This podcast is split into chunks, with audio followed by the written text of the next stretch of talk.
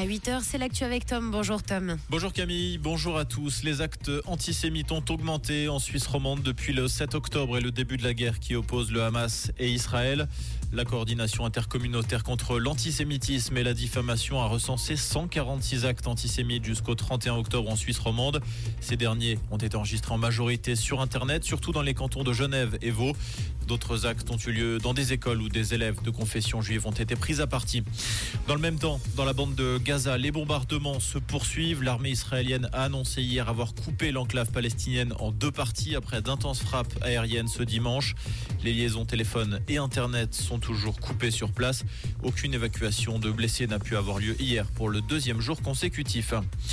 Les églises suisses s'inquiètent des conséquences financières suite au départ de leurs fidèles. L'année dernière, plus de 34 000 sorties d'églises ont été enregistrées, un record.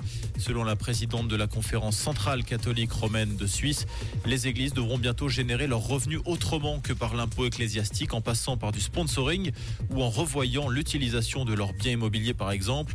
En 2022, un rapport estimait que les impôts au sein de l'église catholique allaient connaître un net recul d'environ 700 millions de francs en 2017 à 600 millions en 2045.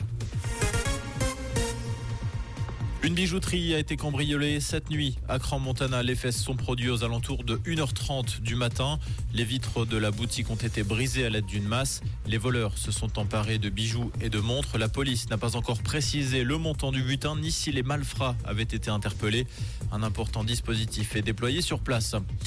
Près de 50 000 gourmands se sont réunis à Bulle pour l'édition 2023 du Salon Gouze et Terroir. Une édition placée cette année sous le signe de l'œuf et des vins suisses alémaniques. Au total, 5500 produits et des spécialités ont été proposés par les 300 exposants présents depuis mercredi. La prochaine édition du Salon suisse des goûts et terroirs aura lieu du 30 octobre au 3 novembre 2024.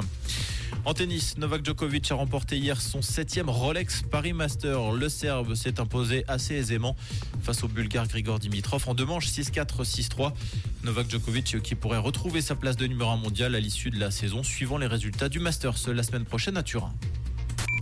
Comprendre ce qui se passe en Suisse romande et dans le monde, c'est aussi sur Rouge. Rouge Côté ciel, ce début de semaine, on enfile une paire de gants et on enroule bien son écharpe autour du cou hein, pour ne pas attraper froid. Météo Suisse annonce beaucoup de vent sur la région avec deux jolis rayons de soleil en matinée.